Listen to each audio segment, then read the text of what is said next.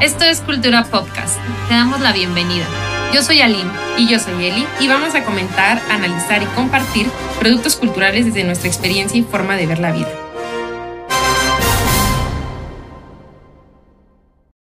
Hola, el día de hoy, en conmemoración al Día del Maestro y la Maestra, quisimos hacer otro capítulo temático con profesores eh, o mentores que han formado parte importante de historias que nos gustan. ¿Cómo estás, Eli? Bien, ¿y tú cómo te va? Ahí vamos, ahí vamos. sí, eh, pues agarramos de, todo lo que conlleva la cultura pop, sobre todo de, estos mentores que, y maestros que sentimos que han inspirado a los personajes que nos gustan, ¿no? Más allá de solamente decir a, profesores en general. Sí, y justo en, bueno, en el caso de los que les traigo, también siento que ayudan a revisar un poco como esta, estos arquetipos de, los mentores o de los guías.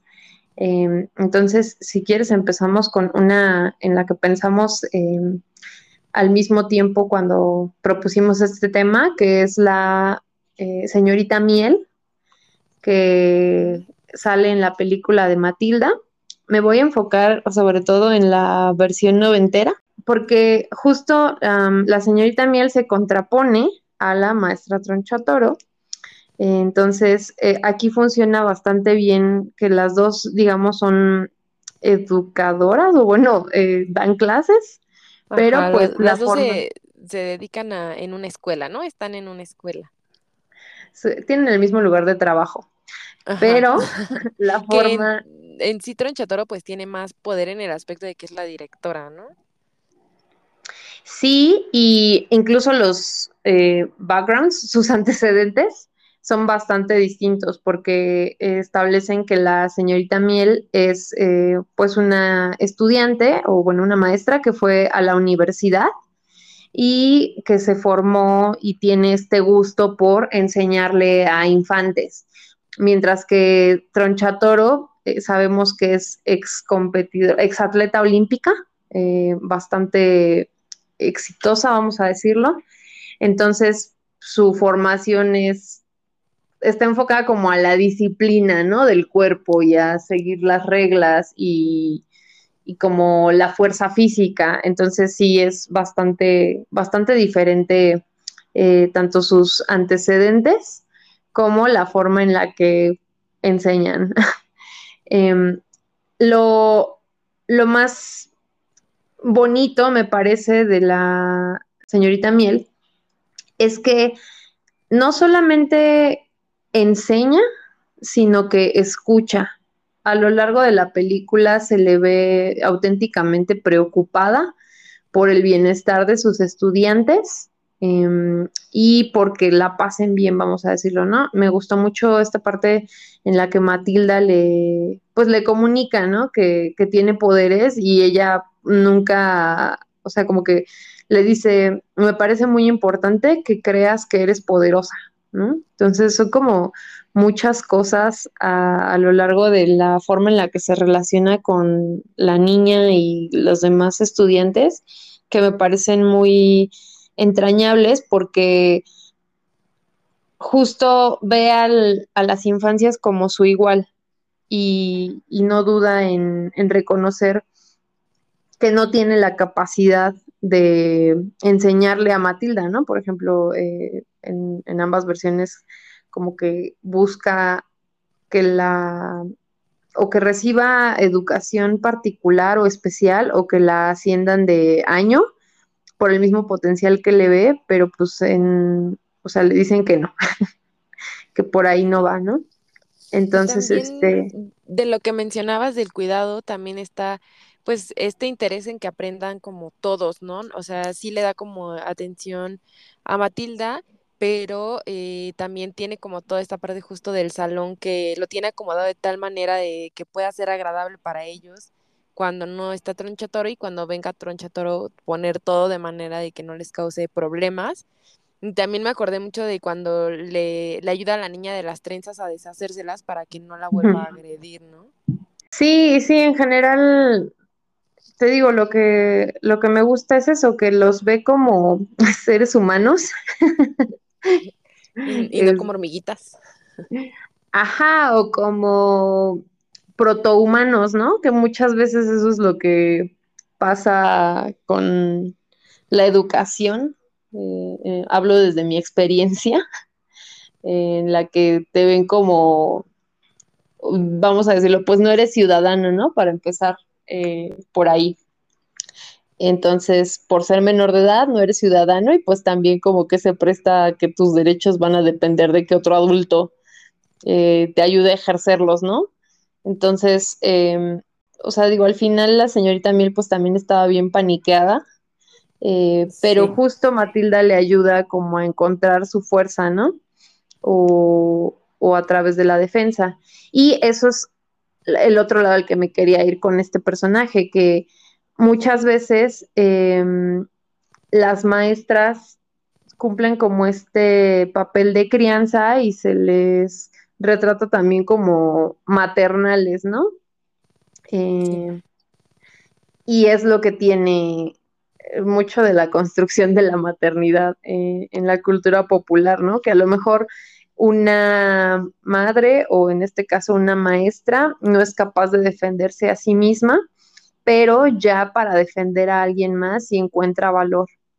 Entonces, em, sí se me hace bastante interesante esta tendencia a, pues sí, a retratar a, las maestras como figuras maternas, ¿no? Que digo, finalmente, esa es otra cosa que valdría la pena revisar. Eh, pues sí forman parte de la crianza, pero como hasta qué punto, ¿no?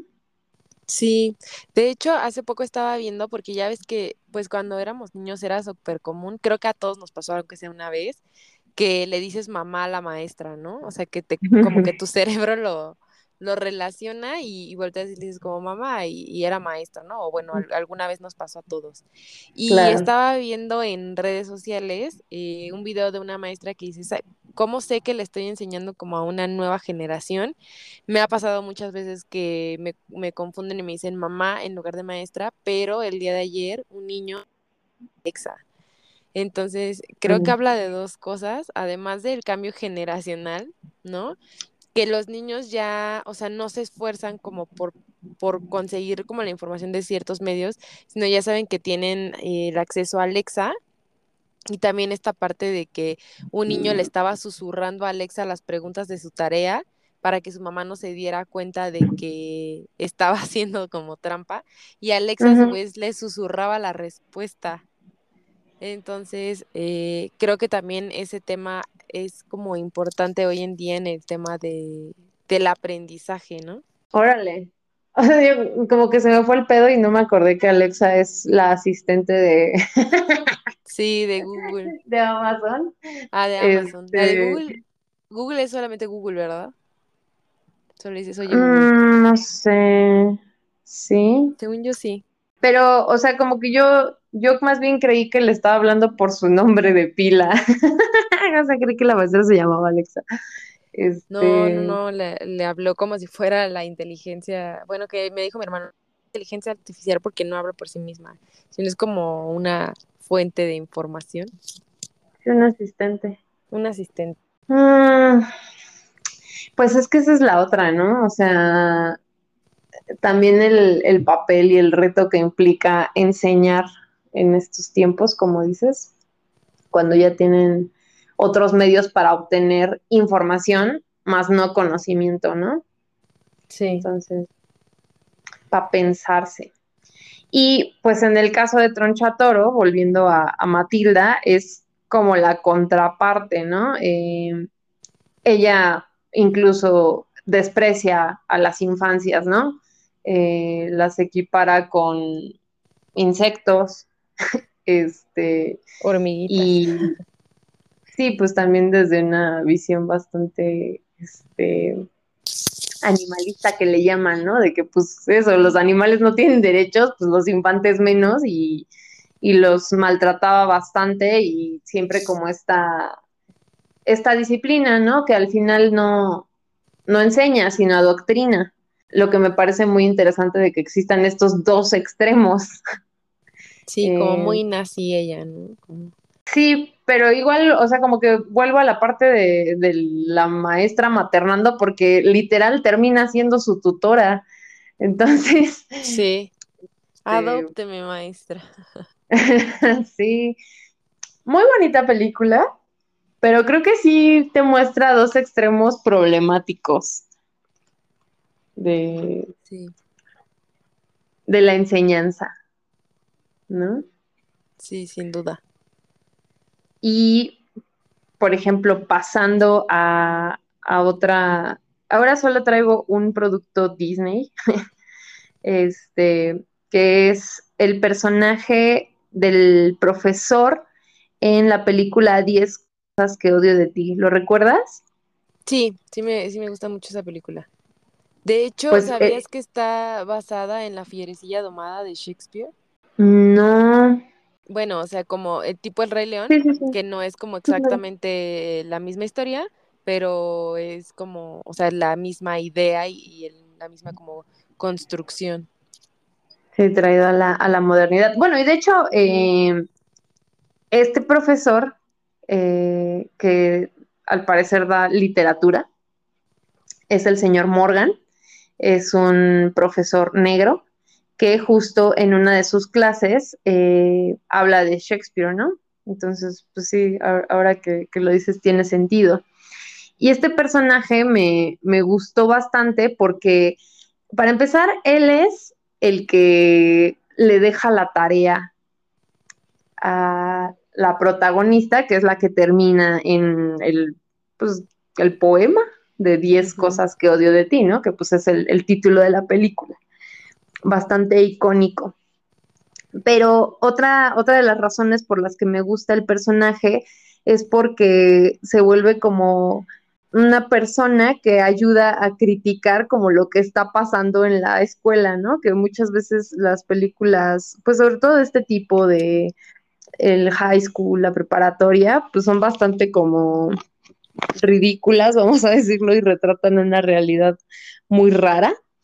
Y justo lo que tiene él es que es como crítico, ¿no? Eh, en el sentido de que están estas rivalidades entre sus estudiantes y él pues le señala que son absurdos, ¿no? O ridículos.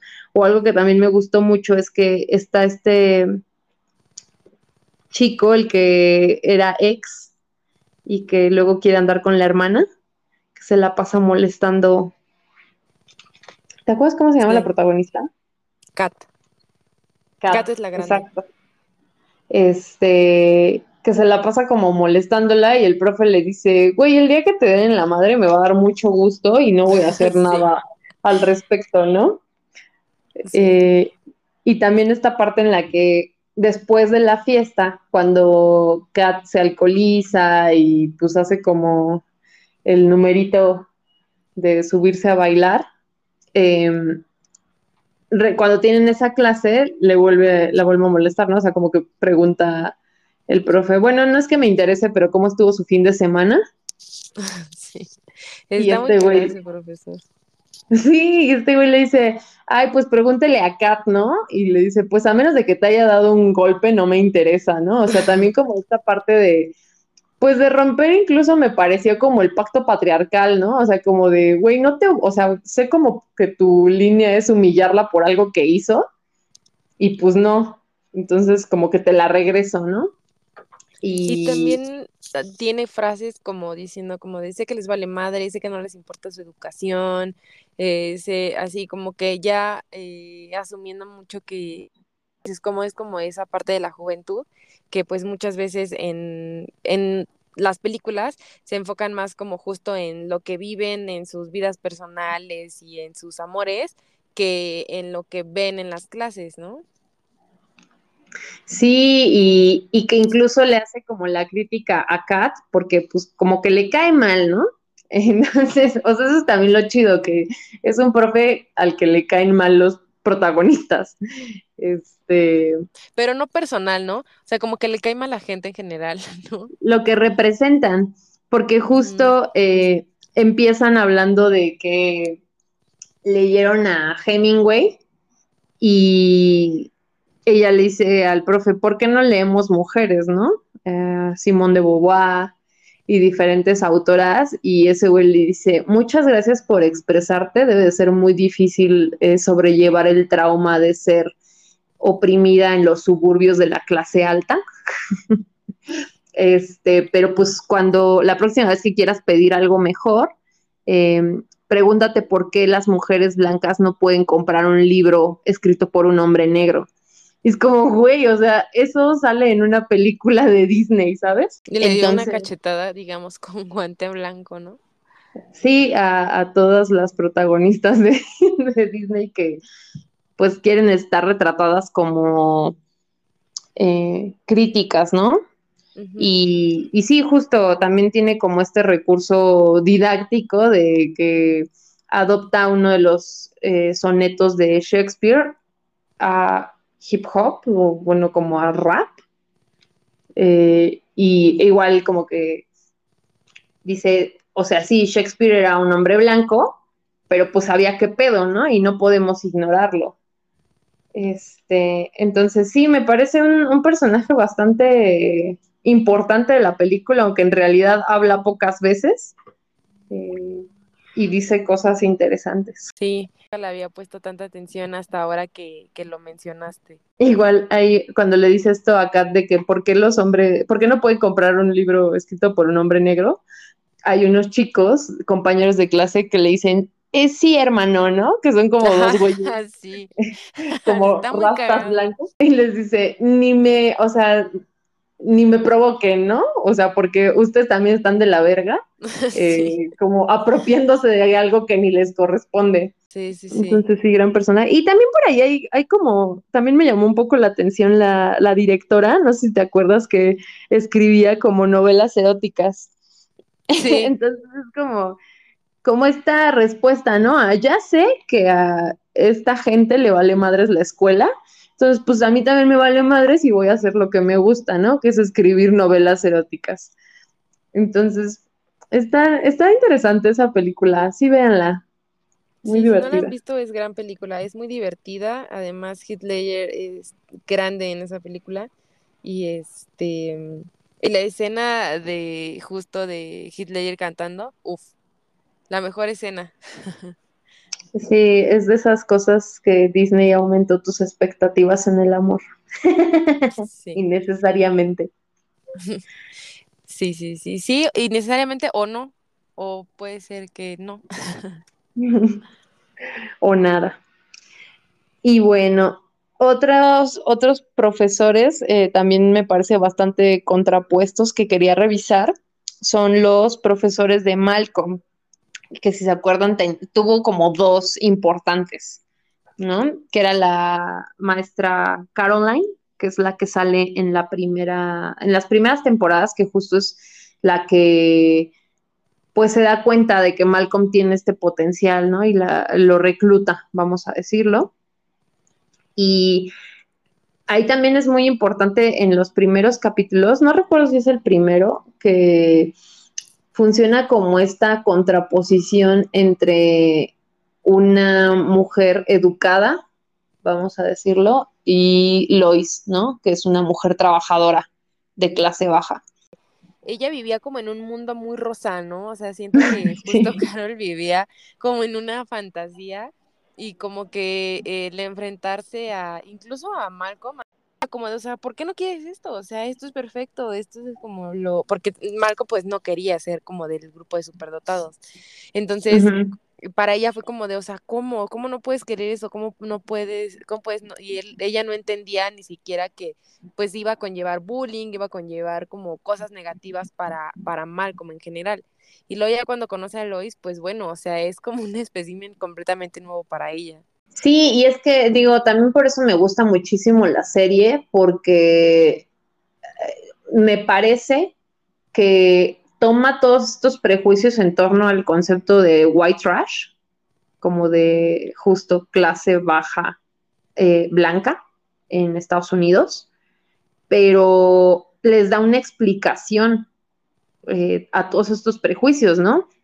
No es que sean eh, salvajes, no es que sean este, incultos o indolentes, es que su principal preocupación es el dinero y por eso todo lo demás pierde importancia, ¿no? Entonces justo cuando, aunque de lejos o de entrada a Caroline le puede sacar de onda a Lois, pues ya que entiende que esos problemas eh, pasan, o, bueno, que el verdadero problema es el trabajo o el dinero, pues ya se entiende, ¿no? ¿Por qué son así? Entonces, sí, eh, me parece muy, muy interesante este personaje. Y sí, como dices, o sea, eh, mientras va ocurriendo, o bueno, mientras aparece en las temporadas, siempre es esto, ¿no? Como que ella súper trivial en muchas cosas, y, los otros preocupados por el bullying, por el dinero y todo el estrés que eso les genera, ¿no? Y también como que a través de las temporadas va perdiendo la cordura, ¿no? Y de hecho, sí, según recuerdo, al final, o sea, justo se va porque ya no aguanta, ¿no? porque se enfrenta a más cosas, o sea, no solamente al tema Marco, pues es, como un tema importante porque pues es el protagonista, pero también se enfrenta a problemas de los otros superdotados que también pues tienen sus issues familiares y que también ella como que no, no se imaginaba al tomar el puesto que iba a lidiar con temas como tan profundos que poco a poco como que incluso empieza a desarrollar tics, empieza a desarrollar como cierta histeria, ¿no? Y, pues ciertas conductas como ya muy dañinas hacia su salud emocional. Sí, y la verdad es que no, no revisé chido, pero yo recuerdo que uno de los pocos, eh, de los últimos capítulos donde aparece es cuando ya está embarazada y que ya ves que la atacan con el cohete sin querer. Sí. Entonces también va a pensarse que la hayan sacado eh, como ahí, ¿no? De que dio a luz. Sí. Este, y bueno, en contraposición llega el señor Herkevik, que es este güey como súper tóxico, narcisista. Está muy cañón ese señor. Que siento que todos hemos tenido profesores así. Sí, y, te digo que es como la contraposición porque Caroline pues sí le gustaba y era como de, ay, qué bonito el conocimiento y aprendan y disfrútanlo. Y este güey es como de que puedes intentar aprender, pero jamás vas a saber más que yo, ¿no? Que sí, es justo como estos profes que, que parece que te quieren enseñar para demostrarte cuánto saben. O que solamente quieren demostrarte cuánto saben, ¿no? Y regularmente en cuanto más sabe un profesor, menos sabe enseñar, siento. Porque como que son muy buenos en aprender y en ellos adquirir conocimiento, pero pues al final transmitirlo es pues un, es un don, ¿no? Sí, sí, y una vocación que muchas veces la gente no, no tiene, ¿no? O sea, como dices, tienen, es, es buen, tienen capacidad de aprender pero no de, no de enseñar. Y, además él con sus métodos como súper agresivos, cuando hizo como el tema de la competencia y que los quebró a todos así durísimo, bueno, que, que Malcolm los terminó quebrando porque se dio cuenta de que eh, quiso romper al sistema y no lo logró. Es un gran capítulo y, y justo es, este personaje que retrata como la una de las formas en las que funciona la escuela, ¿no? Como método de adoctrinamiento en la competencia y en poner tu valor como persona en una calificación. Sí, eso está durísimo. Y justo eh, me encanta que, que le dice, no puedes vencer al sistema, ¿no? Sí, o sea, tal cual, o sea, fue como de, ah, ok, porque les dijo en un principio, no, vamos a vencer el sistema y todos vamos a hacerlo mal para que pues el vato deje de estar molestando y todos lo hacen bien menos Malcolm porque todos quieren quedar bien con el profesor, importándoles poco pues el acuerdo al que habían llegado. Y entonces Malcolm dice, ah, ok, pues ahora los voy a quebrar. Y Malcolm pues es el, como el, dentro de ese grupo de genios, el más, ¿no? Entonces, pues termina al final quebrando al sistema, aunque él lo quería hacer en un principio de una manera más amigable y pues termina quebrándolos eh, y, y él estando bien, ¿no? Sí, o sea, por las buenas o por las malas, pero lo quebró. Y justo, o sea, lo que quería retomar de esta parte de que muchas veces la escuela es como un adoctrinamiento de vida, pues por eso los sindicatos no funcionan, ¿no? O por eso ya, ya no es tan común que haya sindicatos, eh, porque pues sí estamos como acostumbrados al, al individualismo, ¿no? O como en esta parte de, bueno, sé que si yo le doy gusto al jefe o como que yo quedo bien, puedo ganar ciertos beneficios a costa de mis compañeros de trabajo, ¿no? Entonces, es lo mismo, es una gran serie. Sí, también me parece una, bueno, a mi hermano le parece la mejor serie de comedia, a mí me parece una de las mejores series de comedia, pero sin duda es grande. Y no estaba en el top que me mandaste hace rato. Ah, bueno, cierto. Lo platicamos. Eh, sí, y, y, bueno, también otro, otro episodio en el que es, está bastante bueno es cuando Malcolm está a punto de vencer el récord de este güey eh, como el mejor estudiante, ¿no? Y entonces para evitar que pase eso y que le quiten su reconocimiento, lo chantajea eh, para que deje de ir a clases y pues que baje su promedio y ya no le quite como el podio, ¿no? Lo chantajea con Riz porque uh, igual eh, a lo largo de varios capítulos lo acosa por ser estúpido. Entonces, este, pues Malcolm como para no eh, perder esa batalla, digámoslo, eh, en, en, un ataque como de no sé, no sé qué es psicóloga, o sea, por qué le termina confesando que él se pudo este, saltar las clases y que hizo trampa. Eh, pero bueno, al final Malcolm se entera que el profesor se saltó eh, la clase de deportes y entonces lo delata, ¿no? Entonces también es como este, esta evidencia de que alguien que te puede parecer brillante, al final es tramposo. Que su narcisismo lo, o sea, lo va a llevar a transgredir las reglas e incluso hacer cosas bastante cuestionables como, no sé si te acuerdas que él le había quitado el trofeo a una persona con discapacidad y como que aparte le daba gusto, ¿no? Era como de que, o sea, a lo mejor ella, ella sí es más asombroso que sea así de lista, pero yo soy más listo, ¿no? Entonces sí es como de que, pues muchas veces la escuela genera eso, ¿no? Esa competencia ridícula entre personas. Y esa, esa sed de atención y reconocimiento, ¿no? Sí. En general. Muy feo, muy feo.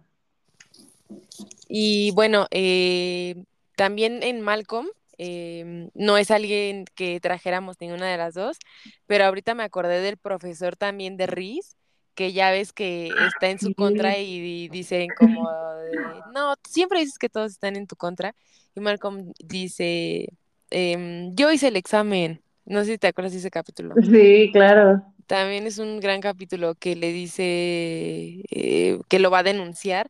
Le dice, pero va a echar la vida, a perder la vida de Malcolm, que es su hijo el genio, por su hijo el estúpido, que Riz y le dice como de, no me importa, o sea, Malcolm va a vivir bien donde esté porque es muy listo, en cambio Riz necesita mi ayuda. Y ese es un gran capítulo y también un, un profesor que se muestra pues justo con, o sea, le importaba más chingarse a Riz de lo que le importaba que aprendieran los demás estudiantes. O sea, deja tú de lo que aprendiera Riz, de, de lo que aprendieran los demás estudiantes. Sí, y, y también tuve de esas, eh, que, de esas figuras que pues no salieron de su trauma infantil, adolescente, ¿no? Y proyectaban en ti lo que sea que en su momento les hizo sufrir, qué es lo que pasa con este profesor, ¿no? Que dice, es que conozco a los de tu tipo, que se burlan y golpean, pues, a gente como yo, ¿no? Y entonces su venganza era reprobarlo y humillarlo, eh, pero pues el tema era que no había superado el haber sido víctima de bullies, ¿no? Sí.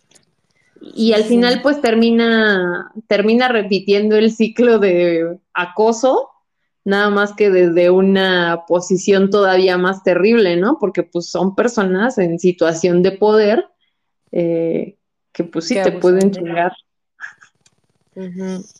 Sí, sí, sí. Muy, muy buena serie. Véanla si no la han visto. Y pues perdón por los spoilers si no la han visto. No, no dijimos el más importante, ya lo íbamos a decir. Bueno, yo ya lo iba a decir, el, final. Pero. Sí, no, no lo digamos. Por si alguien no la escucha, no la ha visto. Pero sí véanla y, y cómo usan todo para criticar al capitalismo.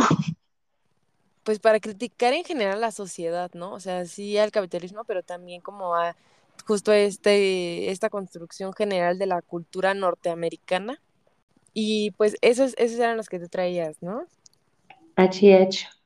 Eh, pues yo traigo eh, también de una serie, en esta ocasión em, quise como eh, hablar justo más como de la cultura pop y que meterme como muy, muy de lleno en, en los cómics, que es como mi área de expertise, pero em, justo también están estos profesores de Los Simpson, ¿no?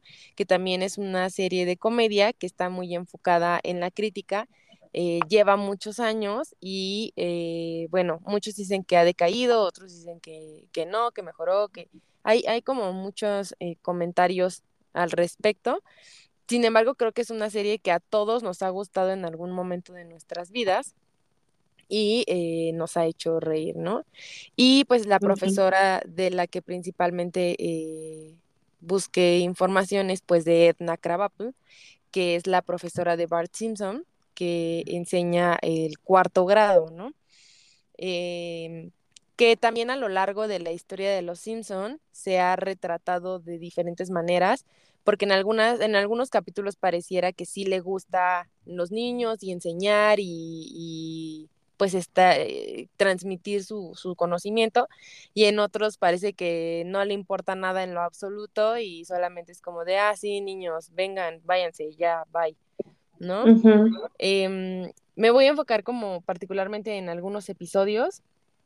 Eh, el que más me acuerdo y me acuerdo que justo me gustó mucho es eh, uno en el que justo empieza, o sea, se, se llama como ella, Edna, Edna, que me parece que se llama eh, El Día de Edna, y empieza con su rutina de todos los días, ¿no? Que se levanta, este, cruda, porque pues es alcohólica, este, tira el vino para poner como enjuague, este, intenta esforzarse por hacer un poco de ejercicio, eh, se repite en el espejo que, que es, eh, va a ser un gran día y así. Y cuando ya va como con un humor completamente diferente en el coche, unos adolescentes se burlan de ella y le dicen que es vieja, ¿no?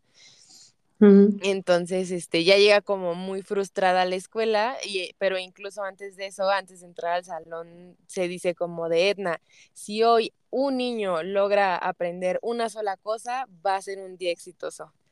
Y entra y todos los niños están en sus celulares y no la pelan como esta frustración que también vive todos los días en los que pues no hay interés por parte de la infancia en adquirir el conocimiento y pues muchas veces los mandan los papás nada más como pues para perder el tiempo, ¿no? Para, para gastarlo y que no estén como dando lata.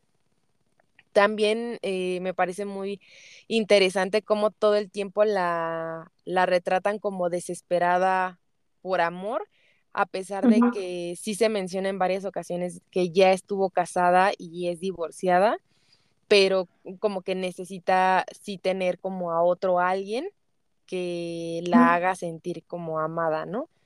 Entonces, eh, primero con Kinner y este, y más adelante llega incluso a ser la esposa de Ned Flanders. Entonces, este, te digo que pues también ha tenido como muchos matices a lo largo de su historia dentro de la serie. Sí, es, es que justo es lo interesante de Edna, ¿no? Que la retratan como amiga, como maestra, como amante. Este, también te acuerdas de este capítulo en el que Bart la, le hace creer que es como su eh, novio por correspondencia. Sí. Sí, está, está interesante y, y culero. Igual ahorita me quedé pensando que eh, algo muy característico de ella también es que fuma y le gusta el café, ¿no? Y me quedé pensando que qué tan frecuente era eso en los hombres, porque recuerdo que la otra, los otros personajes que fuman, pues son las hermanas de March. ¿Tú te acuerdas del nombre que fume? Este, el payaso, este. Ah, Krusty. Krusty. Sí, siento que es como su recurso para comunicar decadencia, ¿no? Sí. sí, no lo había pensado, pero sí, qué cagado. Ojo ahí, hermanos. Dejen de fumar. Acuérdense cómo se veían. sí. Y también esto que dices de la del, de que muchas veces solamente mandan como a las infancias a la escuela para que se entretengan. Me acordé que en la nueva versión de Matilda eh, dice algo así como no son suficientes horas en la escuela, le dice la mamá ya, o sea, como de que te fuiste muy poquito tiempo. Y la niña le dice, sí, ya sé. o sea, como que ahí por lo menos a la niña sí le latía como el estudio, ¿no? Y la escuela y salir de su casa, que eso también es como otra realidad que muchas veces sucede, ¿no? Que al final la escuela, pese a todo, sí se vuelve un espacio seguro. Sí, también dependiendo, pues obviamente del profesor que tenga, ¿no? Porque pues si tienen una señorita miel, ¿no? A, no sé, una Edna o justo el, el de Malcolm, puede ser mucho más o menos disfrutable estar en la escuela, ¿no? Y también esta parte justo de qué tanto pueden, porque de hecho también me acordé en este, justo en este capítulo en el que llega toda frustrada y se desespera de que todos están en sus celulares, se los quita a todos y entonces este Nelson le dice como deja, ok, autogol, ahora tendrás que enseñarnos de tu propio conocimiento, ¿no? De lo que tengas en tu mente. Y se queda como de, ups, este, como que le, le causa conflicto y les dice, por eso tenemos la computadora. Y, saca como la computadora de, de la escuela, ¿no? Entonces, eh, pues también eh, esa parte, ¿no? De, de, de tener como la capacidad de transmitir el conocimiento y pues no solamente adquirirlo. No, y te acuerdas que también tienen un capítulo muy bueno en el que critican los libros de texto, que Lisa se da cuenta de que no saben, sino que siguen un libro de texto y que entonces se los secuestra. No lo recuerdo, la verdad. No me acuerdo, o sea, como que Lisa hizo un ejercicio y le dijeron, está mal, y es como de que, ¿cómo de que está mal? Sí, lo dice el cuaderno, ¿no? O sea, como mi cuaderno de profesora. Y entonces Lisa se, se da cuenta que ese libro tiene un error y que aparte solamente, o sea, como que todas sus clases han sido copia de ese libro, no es que los profesores sean autogestivos. Sí, sí, entonces, sí ya me acordé de, de que el, me acuerdo, me acordaba justo de que, lo, que el libro tenía un error, pero no me acordaba de cómo sucedía, cómo lo Sí, que se lo secuestra, o sea, como que, a ver, enséñenme o, acepten que no saben, ¿no? Eh, También pues, muy bien de venganza, ¿no? no, bueno, otra que, ama la competencia. Eh, ¿Te acuerdas de este capítulo en el que conoce a una niña que es igual como súper lista?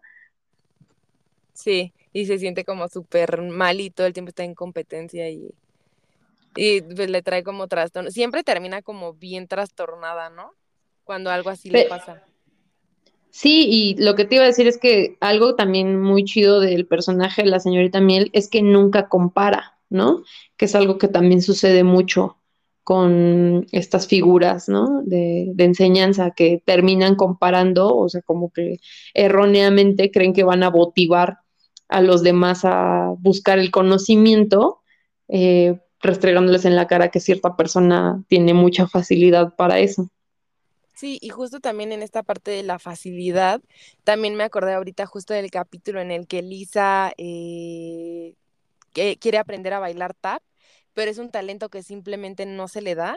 Eh, o sea, a diferencia de, por ejemplo, adquirir conocimientos, eh, digamos, como científicos o teóricos escritos, y se desespera incluso la maestra y le dice como de, pues hija, no naciste para esto, ve a las demás y hay una bailarina que está así ultra mega bailando y termina ella construyendo unos zapatos que bailen por sí mismos para pues tener el talento porque no puede perder, ¿sabes?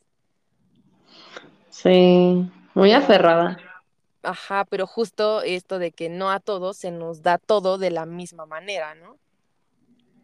Y que no pasa nada, pero el tema es que tengas ahí a un adulto diciéndote que sí. Ajá, que sí puedes dibujar o que sí puedes ser mejor en otra cosa que no sea específicamente memorizar cosas, ¿no? O aprender procedimientos, como lo es, por ejemplo, las matemáticas. Eso fue de parte de Edna. Eh, también em, eh, puse una que sí es de un anime que es Naruto y que es em, Tsunade, que bueno, para quien no ha visto Naruto, les damos un contexto general, es una serie de ninjas que pues prácticamente son aldeas y que todas son ninjas y es como a lo que se dedican. y em, dentro de la aldea de Naruto está esta persona, esta mujer que se llama Tsunade, que él conoce como ya más adolescente y eh, ella es como una maestra que, bueno, una sensei que salió de, de la misma aldea que tuvo como sus propias como aventuras en, su momento, pero ahorita al regresar a la aldea, incluso eh, llega a ser Hokage, que es como el líder de la aldea. Em, también eh, es eh, algo que quería mencionar como muy específico de ella, es que le preocupa muchísimo su aspecto físico. Incluso, bueno, ellos hacen como jutsus, que son mm, como trucos o sí, como trucos en los que pueden hacer cosas como metafísicas, ¿no? ¿no? No solamente como hacer cosas niñas, sino como pues desaparecer, cambiar, como mencionabas en algún otro capítulo que los clones de sombra de Naruto es hacerse a él muchas veces este tipo de cosas, ¿no? Y Tsunade lo que hace es eh, tener un jutsu de, de, transformación todo el tiempo para todo el tiempo verse en su versión más joven. Ok. que no se le note que va envejeciendo con el tiempo. E incluso cuando Naruto, al ser como mucho más chico de edad que ella, le dice como todo el tiempo anciana y eso le molesta muchísimo. Es como lo peor que le pueden decir.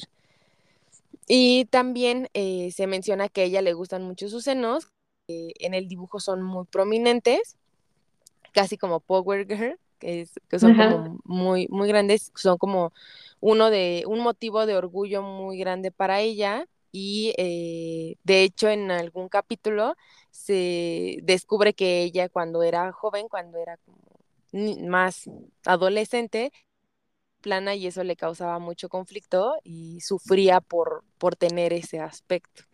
Entonces, me pareció como muy interesante esta concepción desde una caricatura japonesa de la importancia del aspecto físico eh, aunque ella sea, pues, haya llegado a ser Hokage, que es ser eh, líder de la aldea, es, se menciona que es la mejor curadora del mundo, del, mundo de Naruto en general, eh, ha tenido como muchísimos logros, es, una, es una de las integrantes de, del equipo de infantes que llegó como más lejos dentro de Konoha, que fue con Orochimaru y Hiraya pero, o sea, a pesar de que ha logrado todo esto y que es una figura súper respetada, pues aún así no deja de preocuparle eh, su aspecto de esta manera como diría yo tan enfermiza, ¿no?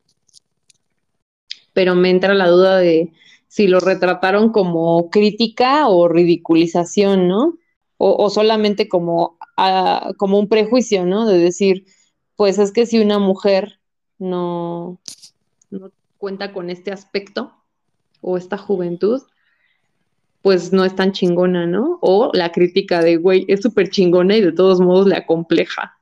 Ajá. Sí, siento que va más por ese lado, pero, o sea, sí justo retrata esta parte de que a todas las mujeres eh, es como de, ok, puede ser súper chingón en esto, pero además se ve increíble haciéndolo. Y es como de, ok, y si no, ¿qué? De todas maneras es una chingona, no deja de ser una chingona por cómo se vea. Pero bueno, eso, eso es en cuanto a Tsunade, que bueno, es una de también de, de las maestras de Sakura, que es la, una de las coprotagonistas de Naruto, y em, que le enseña como todas estas eh, artes de, de, la sanación y mm, mm. le, le, pasa como el manto, ¿no? De ser la mejor eh, médico del mundo. Y eh, también algo que tiene ella es que eh, ella decidió eh, ir acumulando su chakra en un diamante que tiene en la frente y para tenerlo, digamos, como de reserva, utilizarlo, lo desata por completo y desaparece. Y una vez en cuanto vuelve a acumular el chakra, se le vuelve a formar. Esto me llama la atención en esta parte de que mujer prevenida vale por dos. Eh, porque pues al final de cuentas todos como que pueden hacer el manejo del chakra, pero ella tiene como su chakra normal y además el que tiene almacenado, ¿no?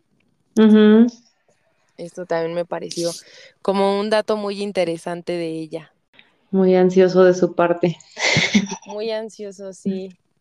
Dijera, muy mujer. No sabemos, o sea, siento que sí en general las mujeres somos como más ansiosas y buscamos siempre tener un plan alterno o extra de, en general, ¿no?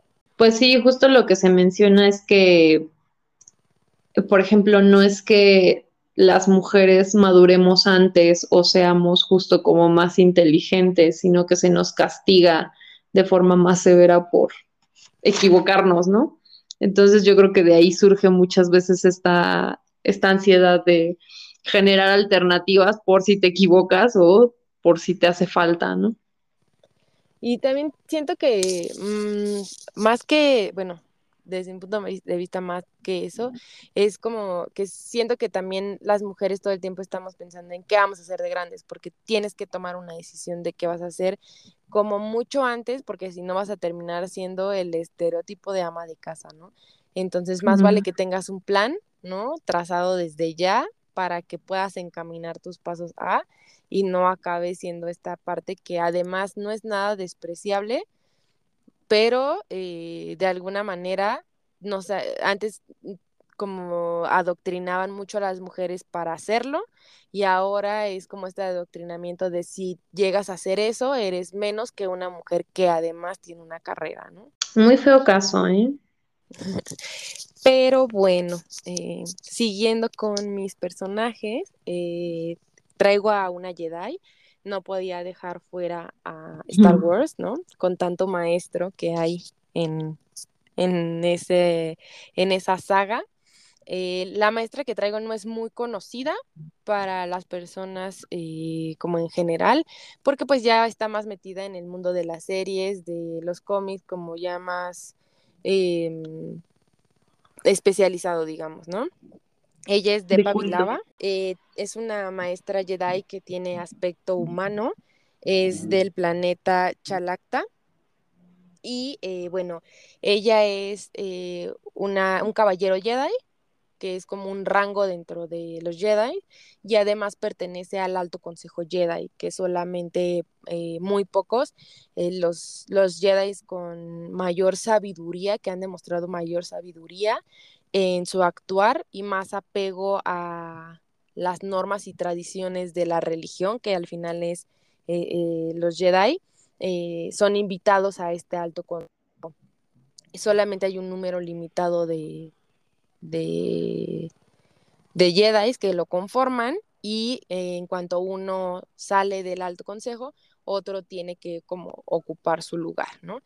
Y se menciona que ella es la la miembro más joven que se une al Alto Consejo Jedi.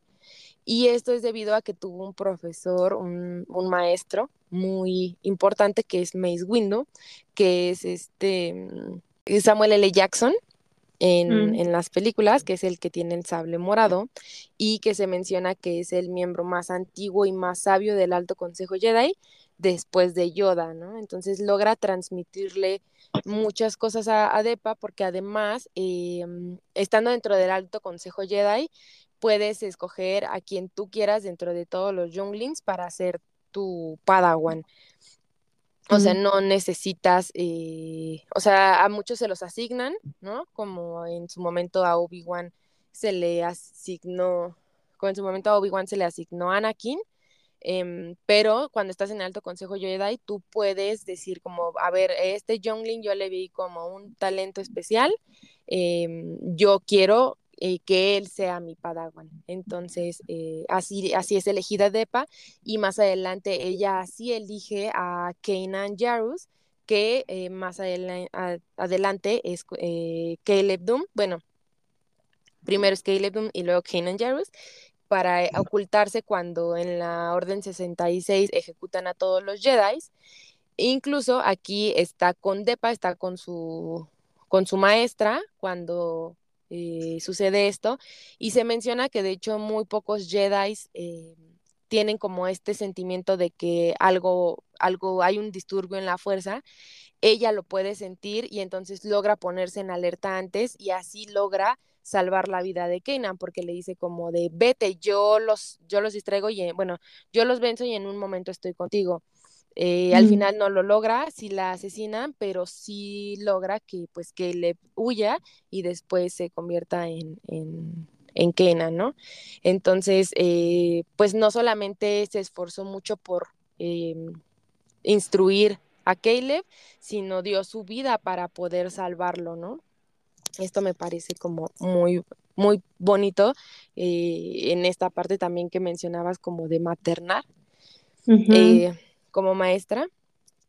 Y otra cosa que me pareció como muy interesante de ella es que eh, dentro de cuando empieza la batalla de los clones, ella no está de acuerdo en que los Jedi tomen rangos militares, porque al final, en teoría, las tradiciones Jedi llevan todo el tiempo a la paz. Ella no está de acuerdo con esto y se menciona que en más de una ocasión es la de las pocas eh, Jedi que en el consejo emite un voto diferente a Yoda que la mayoría sí hace, ¿no? O sea, la mayoría es como de, ah, pues si Yoda votó por esto, eso debe ser lo correcto y votan exactamente igual. y a ella le preocupa mucho esta parte de la representación de la pluralidad de las especies en, como en, en el mundo, bueno, en la galaxia más bien y que cada una tenga una representación eh, pues en el consejo, eh, que no se haga menos a unas especies que a otras. Eh, que bueno, trasladado al mundo real, digamos, es este, pues que sí, que todas las razas tengan la misma importancia, los mismos derechos y, y pues sean iguales, ¿no? Entonces, esa es de Pavilaba eh, la pueden ver en alguna de las películas eh, rápidamente, como en El Alto Consejo, en, la película 1 de La amenaza fantasma. Eh, se ve en Bad Batch porque es cuando se salva a Caleb y también sale en algunos recuerdos de Kanan en la serie de Rebels. Entonces, si quieren como saber un poquito más de ella y, verla, pues en, en esas series pueden verla. Aparte, algo bien interesante de los maestros Jedi es que es, o sea, como esta parte también muy filosófica, ¿no? O sea, no solamente enseñarte a controlar y usar y canalizar la fuerza, sino como a llevar tu vida. Sí, sí, y, y justo llevarla mediante las tradiciones y las enseñanzas pacíficas que tienen los Jedi. Ahorita me acordé también de otro gran profesor que va igual como de que no solo te enseño esto, sino también una forma de ver la vida es Dumbledore, ¿no? Que también es como súper filosófico, ¿no? Y siempre tenía la frase. Sí, pero luego siento que Dumbledore sí tenía cierta maldad en su corazón. Entonces, no sé, por eso no lo quise poner. Es una figura polémica, dirías tú. Sí, sí, un capítulo solo de los profesores de, Harry Potter además. Porque pues está él, Snape, McGonagall, y cada uno tiene como una situación muy particular, eh, no solamente en la vida de Harry Potter, sino en general, ¿no? En, todo, en todo el universo de Harry Potter. Haremos ese capítulo, espérenlo. espérenlo.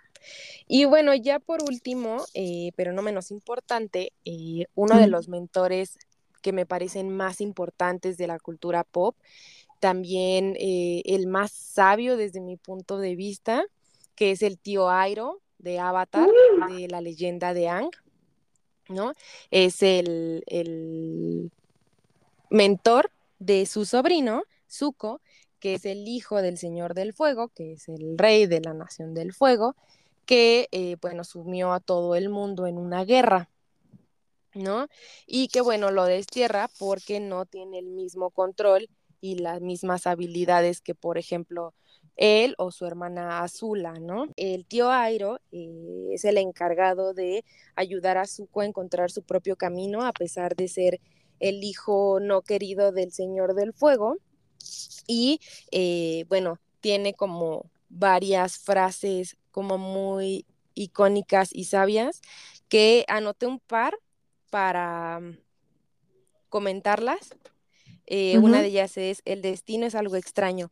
Nunca se sabe cómo va a resultar, van a resultar las cosas, pero si mantienes tu mente y corazón abiertos, te prometo que encontrarás tu, propio destino algún día. Eh, otra es, si buscas la luz, a menudo podrás encontrarla, pero si buscas la oscuridad, es todo lo que verás siempre. Y la última que más me gustó y que aparte recuerdo como exactamente el capítulo en el que sale, es a veces la mejor forma de resolver tus problemas es ayudando a alguien más. Que mm. además como psicóloga me parece como muy, muy cierta, ¿sabes? O sea, muchas veces eh, justo tratando de ayudar a mis pacientes, me he encontrado con que eh, me ayuda a reflexionar sobre mis propias cosas, ¿no?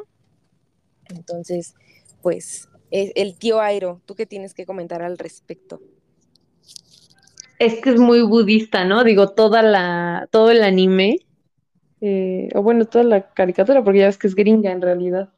Este, es bastante budista y sí, definitivamente es mi personaje humano favorito de la serie. También es mi personaje favorito.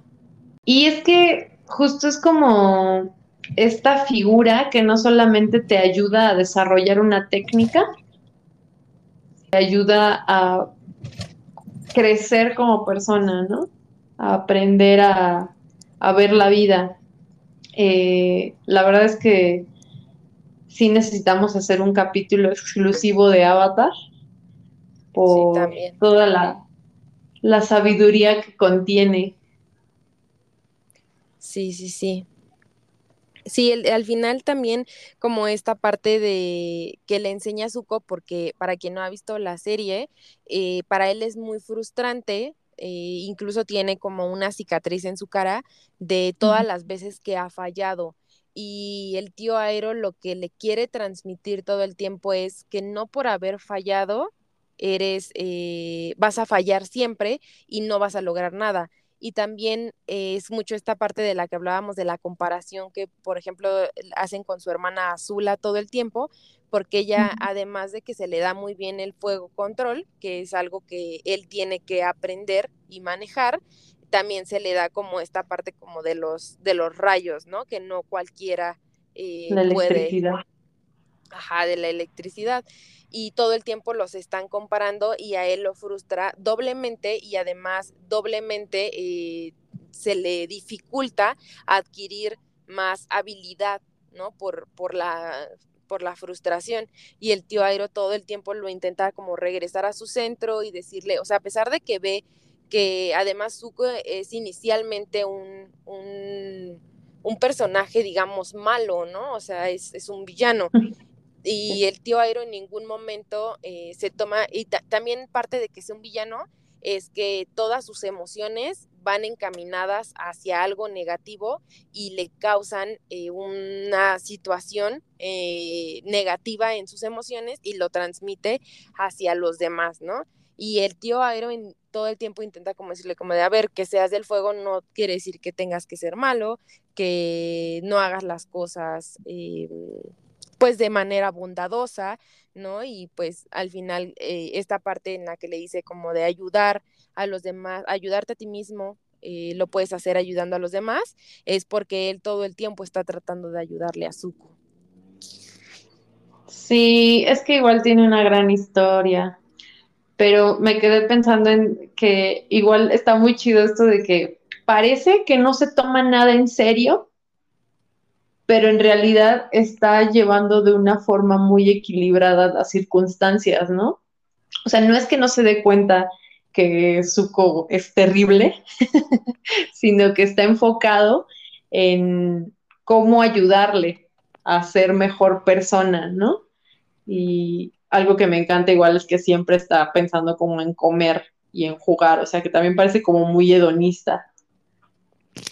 Pues como que le importan más las, las cosas simples de la vida, ¿no? O sea, ya ves que como su té favorito es el té de jazmín y todo el tiempo está buscando pues tomar este té, comer algo rico, o sea, como que se fija en los pequeños detalles de la vida, eh, más que el que solamente le preocupen esos pequeños detalles, porque incluso ya cuando tiene que eh, hacer algo más, ¿no? Cuando ya tiene que ponerse chido, eh, sí lo hace, ¿no? Y incluso se pone a entrenar, ¿no? Entonces, lo que más hay que sea de hedonista que te enseña que también debes de disfrutar estas pequeñas cosas y estas pequeñas satisfacciones de la vida. Sí, gran maestro. gran maestro, gran serie además. Gran todo. También, véanla. sí, hoy, hoy venimos con mucha recomendación. Y entonces, em, ¿te parece si vamos a para comentar? Bueno, pues en esta ocasión, en la sección de para comentar, lo que podríamos comentar es que ya ahora sí, ahora sí, ahora sí, ya viene eh, la película de Spider-Man a través del Spider-Verse.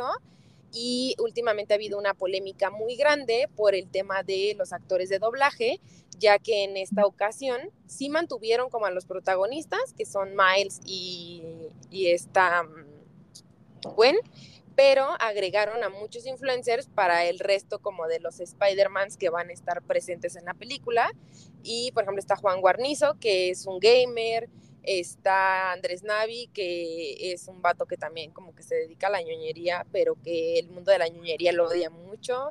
Em, en serio, está Humberto Ramos, eh, por ahí lo compartí me parece, y eh, esto me pareció muy bonito porque Humberto Ramos es eh, un mexicano que ha dibujado a Spider-Man, dibujó a Spider-Man durante muchos años y es de los pocos que han logrado realmente trabajar y, logrado cumplir este sueño de dibujar a tu superhéroe favorito, ¿no? Entonces, esa parte sí me pareció muy bonita, pero hay una gran polémica, sobre todo pues en esta parte que los que se quejan mucho de que eh, figuras públicas ocupan sus espacios y además se les paga eh, muchísimo más de lo que se les paga a ellos. Sí, sí vi la, crítica y justo el tema de la popularidad, ¿no? O sea, ¿por qué eh, las productoras creen que una película tan importante necesita este impulso por parte de influencers. No sé, o sea, la verdad es que sabemos que en México se hacía un gran doblaje. Eh, muchísimas caricaturas y películas son entrañables gracias al trabajo de profesionales, de actores y actrices de doblaje. Y pues es como una falta de respeto, ¿no? O sea, tú no reconocer tus capacidades eh, porque por muchas ganas que le eches no sé, no vas a llegar al nivel de, un profesional, ¿no? O sea, la verdad es que esa sí es mi, mi postura y mi opinión. No sé ustedes qué podrían llegar a percibir de estas situaciones. Lo que comentaban es, ¿por qué arreglar algo que no está roto? O sea, ¿por qué quieres llamar a la popularidad cuando la, primera película de, de esta saga o de esta serie le fue muy bien, ¿no? Entonces, pues ya veremos cómo les va, qué también lo hacen y porque también eh, lo que mencionaba es que pues les van a pagar un buen por lo que van a doblar y al final al no ser los Spider-Mans protagonistas, porque ni siquiera son O'Hara, por ejemplo, em, pues les van a pagar muchísimo por doblajes súper cortitos, ¿no? Por así decirlo. Sí, no, no sé. Eh, y fíjate que a mí por lo general me gusta ver las películas subtituladas, las live action, vamos a decirlo, cuando son de superhéroes o en general, pues eh, las actuadas, me gusta verlas subtituladas, ¿no? Pero las animadas sí me gusta verlas eh, traducidas al español porque generalmente hacen un buen trabajo, ¿no? Y, y ya, no, o sea, como que solamente películas muy mainstream agarran a esta clase de personas, ¿no? Pero sí se me hace bien innecesario y como que no, no, no era parte del género, o sea, era muy común, por ejemplo, estaba yo pensando en mi villano favorito, ¿no? Eh, que es así, escogieron algunos actores, me acuerdo de Andrea Legarreta, este Jay de la Cueva para hacer ciertos personajes protagónicos. Eh, pasa mucho justo con las películas infantiles, eh, pero sí, sí se me hace un, un, error. A ver qué tal. Y si no, pues ya la vamos a tener que ver este, subtitulada. A comentarte que tuve oportunidad de eh, esta serie, bueno, esta nueva temporada de los Bridgerton, de los Bridgerton, sino de la reina Charlotte. Este, no sé si tú ya la viste. No, no, solamente he visto la de los Bridgertons, las dos temporadas. Si te han gustado. Sí, o sea, eh, es como esos gustos culposos, porque sí son bastante absurdas las historias, me parece que no tienen nada de profundidad.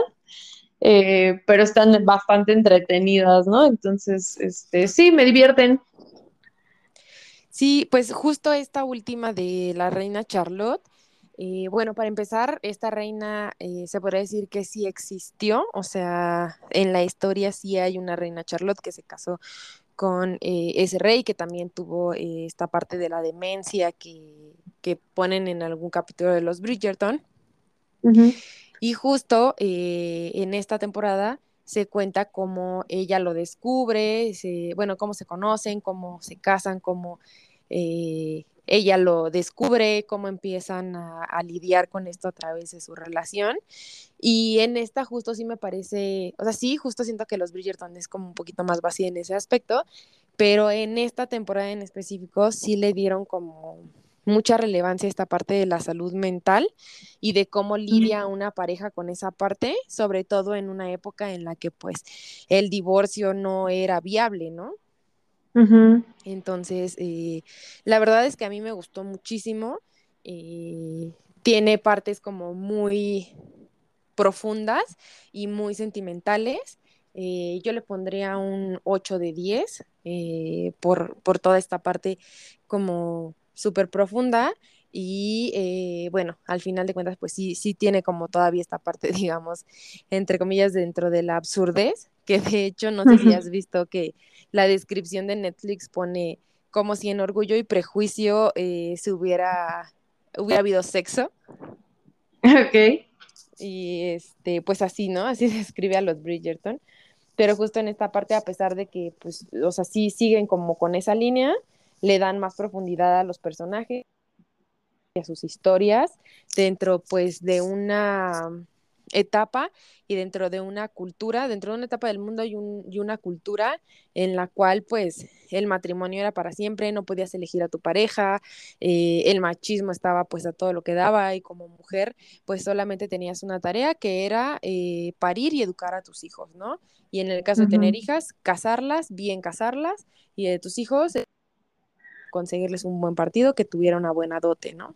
Digo, aparte está como este tema de qué tan adecuado es que se pongan en estas series históricas personajes, eh, o bueno, más bien actrices y actores negros, ¿no? Porque o sí quieres retratarla o no, ¿no? Siento que es como una forma medio rara de la ficción. De eh, hecho, en esta temporada justo está muy... ah, tratan mucho esa parte de, las personas que no son blancas. Y de hecho estuve buscando eh, información al respecto y sí hay eh, registros históricos que, bueno, que, que mencionan que, que la reina Charlotte no era tan blanca como pudiéramos creer. Ok. Entonces, que obviamente para al hacer los retratos y así, porque pues además antes solamente veían a los reyes, pues los que estaban sirviéndoles, ¿no? Y la alta sociedad y todo esto, o sea, no era como ahora que pues tú nada más los googleas y conoces sus caras, ¿no? Entonces sí podían como de alguna manera, entre comillas, ocultarlo eh, y pues en los retratos, pues se sabe, ¿no? Que había eh, reyes, por ejemplo, muy feos, que eran retratados por los pintores muy guapos. Y, pues en esta parte sí dicen que, que sí tenía como una parte de su sangre como de una raíz más morena y em, pues con los, los, pintores buscaban eh, hacerla más blanca, ¿no?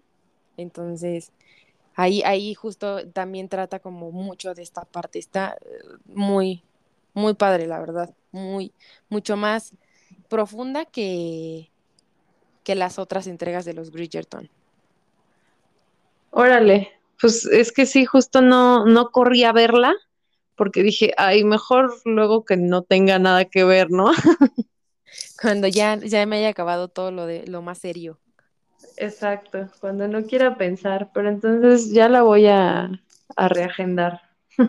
Sí, y pues a los que ya lo vieron, eh, díganos sus comentarios si les gustaron las anteriores, si les gustó esta, si notan una diferencia, eh, y también pues opinión respecto al tema de los actores de doblaje, ¿no? Sí, que igual esta parte de, bueno, los Bridgerton está producida por Shonda Land, que pues es Shonda Rhimes, la creadora, directora de Grey's Anatomy, entonces pues es como la eh, máster del drama, ¿no? Y de extender las historias. Entonces se me hace muy interesante que haya escogido esta fórmula, ¿no? Porque de, los Richardson, pues creo que justo son el número de libros de hermanos, ¿no? Que son siete, ocho. Sí, sí, sí, sí. Entonces dijo, no, yo no me voy a quedar con siete temporadas, ¿no? Y entonces empiezo a agregar historias de personajes secundarios. Y justo en esta incluso hacen una aclaración al inicio que pues se tomó ciertas libertades creativas. Pues sí, más, más vale, ¿no? no, no nos vayamos a enojar. Sí, sí, sí, justo. O sea, siento que ya todos viven con ese miedo, ¿no? Al, al ser políticamente correctos o ser políticamente incorrectos y que cualquiera de las dos eh, pues sea algo equivocado o algo que no le guste al público. Y hablando de eso, tenemos de tarea ver la sirenita, ¿no? ¿A poco ya salió? Según yo todavía no salía. Este, bueno, ya fue como todo este, este tema, ¿no? De la premier. Ok sí, pues yo la, verdad sí la quiero ver, o sea, a pesar de todo. Hay que, hay que ver para comentar, ¿no? O sea, y para poder tener una opinión, ¿no? O sea, siento que justo estas personas que opinan y ni siquiera han visto, ¿no? Es como de, güey, pues primero velo y ya si no te gusta, si dices como es una basura. Pero ¿cómo puedes decir es una basura si ni siquiera lo has visto, ¿no? Ahorita me acordé de un personaje bastante nefasto en mi vida, que cuando se enteró que iba a ver una película de Mario Bros, dijo, obviamente no la voy a ver. Y así como de que, obviamente eres un pendejo, ¿no? Porque como el prejuicio de, no, va a estar terrible. Sí, sí, no, y, en general, o sea, justo esta parte de The Marvels, que les dije que pues yo le iba a dar otra oportunidad, a pesar de que sí, la serie de Miss Marvel no me pareció la mejor del mundo, eh, pero ahorita ya hay post así de, por ejemplo, con Guardianes, que pues le fue muy bien, fue de, ya se levantó Marvel, al rato se vuelve a caer y ponen una imagen de The Marvels, ¿no? Y es como de, ya estás asumiendo que va a ser muy horrible y ni siquiera la has visto, carnal, o sea, dale calma, ¿no? Qué feo caso. Pero bueno, es con las personas con las que hay que convivir. es a lo que estamos expuestos. Ándale. Bueno, pues esperamos sus comentarios, eh, sugerencias, opiniones. Recuerden seguirnos en Instagram, en TikTok, en compartirnos sus, eh, o sea, compartan nuestros capítulos con personas a las que crean que les podría interesar o gustar.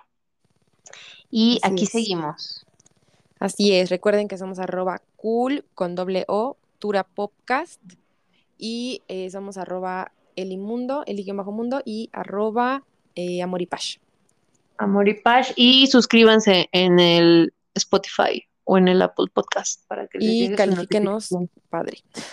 10 de 10. Bueno, pues nos estamos escuchando, que estén muy bien. Vale, bye.